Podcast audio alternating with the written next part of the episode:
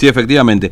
Bueno, está esperándonos Matías, nos vamos urgente a la calle. TVO Digital y Diario Formosa Express presenta Móvil de Exteriores. Matías, te escuchamos. Está hablando el doctor Carvajal, lo escuchamos. Dale. Igualmente me voy con la conciencia tranquila de haber actuado siempre conforme a derecho, eh, con- haciendo, cumpliendo con lo que me comprometí el día que asumí el cargo, que fue respetar las leyes y la Constitución. Es creo que una de las primeras entrevistas, di muy pocas entrevistas, siempre actué donde creo que deben actuar los jueces, que es en la sala de audiencia que es uno de los cambios que creo que quedan en, la- en el Servicio de Administración de Justicia Federal y es entender que la sala de audiencia es el ámbito donde debe funcionar una justicia democrática y republicana. Por eso mi- mis decisiones judiciales se expresaban oralmente para que las pueda comprender el ciudadano, para que trasciendan públicamente y sean sometidos al escrutinio de la sociedad. ¿Qué parece la despedida que ha tenido del personal, bueno, del juzgado federal y de la gente? La, la verdad que me emocionó mucho, eh, agradezco el de la gente, pero me emocionó mucho la despedida del personal del juzgado porque son los compañeros de trabajo con los que hemos estado poniendo el hombro y si algún mérito tengo, sin duda que es por el enorme apoyo que tuve de los empleados y de los funcionarios. Y también en esto quiero reconocer la excelente gestión de, de quien me sucede en el cargo, la doctora López Macé, que es una funcionaria de primera línea, es una mujer sumamente inteligente y preparada, por lo cual yo creo que, como se lo he dicho a ella personalmente y siento la necesidad de decirlo públicamente, el juzgado queda en buenas manos, eh, así que me voy con, con esa tranquilidad. Y digo ella, pero también el resto de los secretarios y funcionarios, que cada uno en su lugar han trabajado muy fuertemente, estos eran juzgados que venían de una situación muy compleja, y en estos años hemos logrado ponerlo en funcionamiento y mejorar la calidad del servicio de administración. Sí, ¿Cómo tomaba, doctor, algunas menciones hacia su persona por parte del Consejo de Atención en los partes que se daban los mediodías, fallo tras fallo con las presentaciones que se hacían aquí en su juzgado? Bueno, yo la verdad es que siempre el que pierde el juicio no le gusta, digamos, pero esto por eso lo he tomado siempre sin contestar. Entiendo que los litigantes y las partes eh, no, no estén conformes, por lo cual a mí en lo personal no, no me genera, ni- no me afectó de ninguna manera ni influyó en mis decisiones. De todos modos, desde el punto de vista de la calidad institucional, creo que eh, es conveniente que no se caigan en cuestiones personales, es decir, la crítica a los fallos puede ser, yo pude haberme equivocado, justamente por eso el mecanismo de revisión, la Cámara, y creo que las decisiones judiciales pueden ser criticadas inclusive públicamente. Yo como abogado muchas veces he criticado las decisiones judiciales adoptadas. Creo que lo que no hay que hacer es personalizar esto, porque me parece que esto afecta al funcionamiento del sistema institucional. ¿Algún tipo de presión por parte del gobierno de la provincia en este tiempo? Sí, sí, yo la presión fue mediática y pública, sin ninguna duda. Yo lo que tuve fue la capacidad de aguantar esa presión. Pero, digo, en este caso la presión, no me refiero a que haya habido presiones por abajo, pero el exponer públicamente y entrar en críticas personales, sin ninguna duda que es un mecanismo de presión indebida que no debe ejercerse. Reitero, a mí no me afectó, pero debemos evitar que esto suceda porque los jueces tienen que poder trabajar tranquilos. ¿Analiza incursionar en un futuro en la política? No, no, no. Yo estoy concentrado en mi carrera judicial. He rendido más de 14 o 15 concursos en el Consejo de la Magistratura. Estuve ternado como en más de 10 oportunidades, varias veces en primer lugar en, en, en las ternas, por lo cual estoy enfrascado en mi, en mi carrera judicial. Sigo siendo juez eh, subroga- eh, de la Cámara Federal de Resistencia, este, así que no, no tengo previsto eh, incursionar en política. Doctor, respecto de lo, lo que ve, cómo ha quedado la situación después de que usted sea leído, ¿cuál es la esperanza que tiene respecto de las situaciones tanto de los de esas personas que deben ingresar, 8.321 personas, y de las personas de orientan, bueno, que también en estas últimas 24 horas han planteado estas circunstancias en la justicia, digo?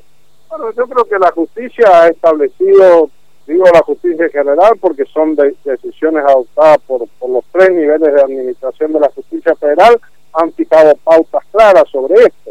Eh, me parece que ahora corresponde hacer una evaluación de en qué medida esto se está cumpliendo en la realidad. Y bueno, si no en esto, los abogados saben lo que tienen que hacer, que es pedir las ejecuciones de la sentencia.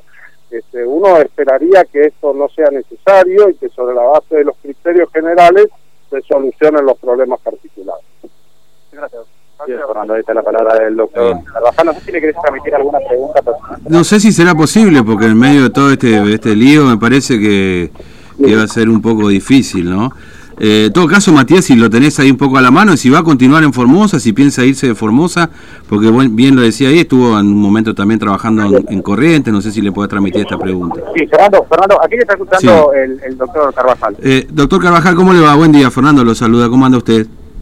Buenos días, ¿cómo está? Bien, bien, nosotros muy bien. Bueno, preguntarle, muchos ya le han preguntado a mis colegas, pero preguntarle si usted va a seguir viviendo en Formosa o tiene otros planes, digamos, después de, de, salir del lugar digo, parte de esto de, las cosas que se han dicho, yo ya desde el año 2016, o sea, dos años antes yo ya estaba viviendo en Formosa, más allá que yo vivo alternativamente en Formosa desde el año 88, digamos, sí, sí, parte tengo cuatro hijos formoseños, digamos, así que eh, claramente estoy estoy viviendo acá, sigo viviendo acá, sé que esta pregunta viene porque ha habido mucha desinformación y, falsedad sobre estos puntos, mm. pero yo estoy, estoy viviendo en la provincia, tengo mi casa y, acá estoy.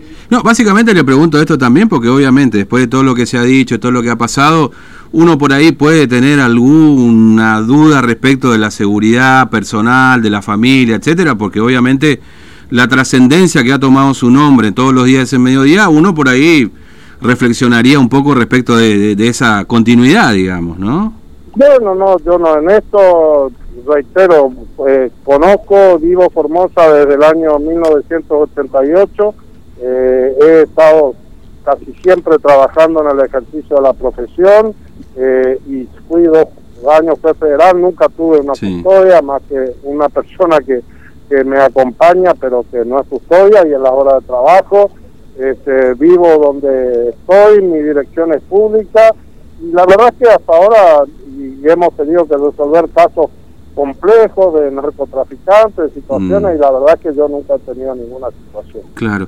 Eh, no, miedo no tengo, pasará lo que tenga que pasar y confío en que las instituciones funcionan y que aunque a veces parece que no, hay algún debe existir algún nivel de racionalidad en las respuestas. Claro. Yo, la verdad, honestamente, miedo no tengo. Mm. Ahora, eh, se ha dicho mucho, esto lo han dicho desde el propio gobierno, bueno, muchos dirigentes y demás, este, inclusive le han hecho un pedido de juicio político, ¿no? diputados nacionales de Formosa, asegurando que esto era formaba parte de toda una campaña orquestada con los medios de comunicación, con la oposición local. La, verdad es que eh, yo no digo esto, no no voy a responder estas cuestiones acá. Mm la, las fallos son los que hablan por sí, todas las decisiones judiciales están confirmadas por la Cámara Federal, lo que se diga de mí vale para cualquier otro organismo judicial.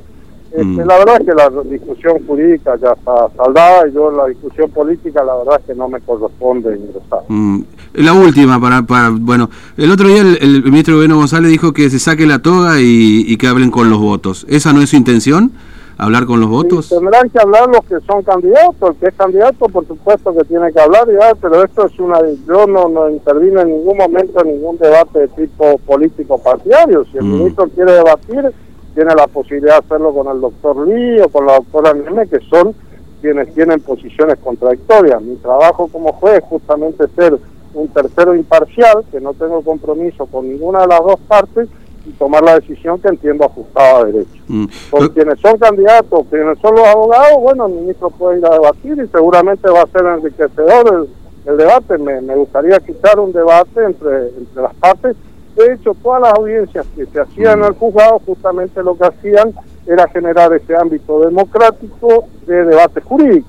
Y el mm. ministro en alguna oportunidad participó, después dejó de participar, pero ese era el ámbito donde podía hacerlo, pero yo por supuesto que mi lugar no es participar en el debate, mm. sino establecer cuáles de las posiciones la jurídicamente correcta. ¿Inclusive ahora que ya no es más juez?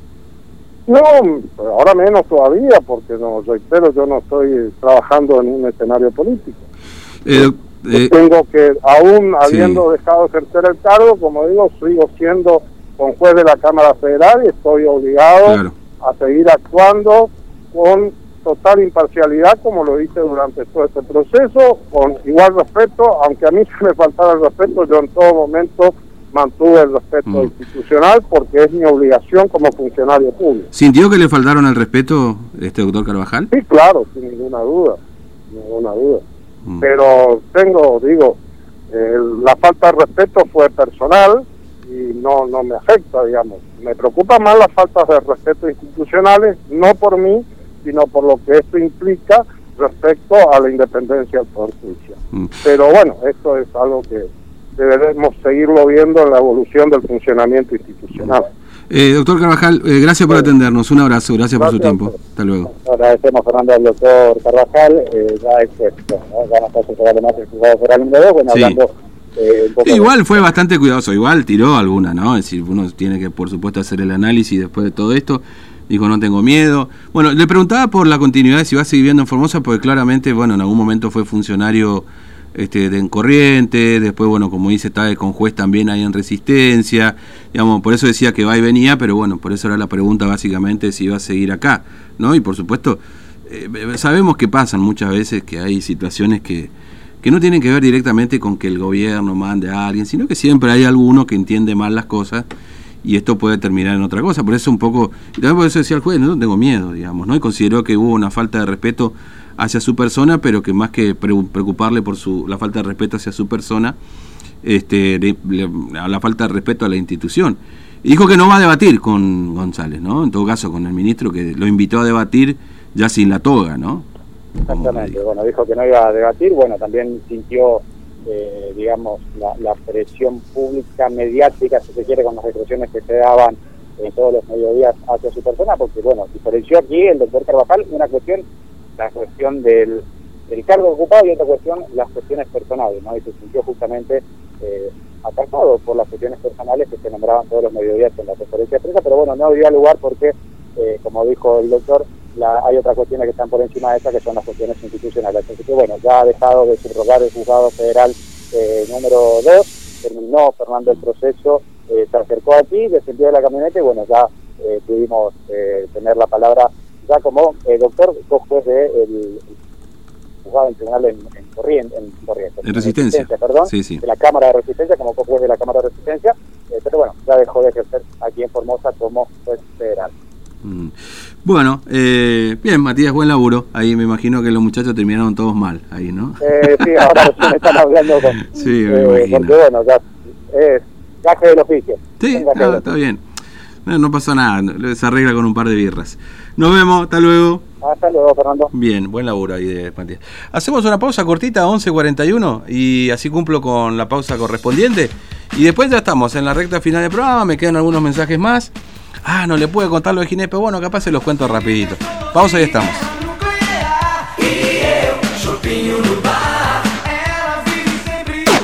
Algo está pasando.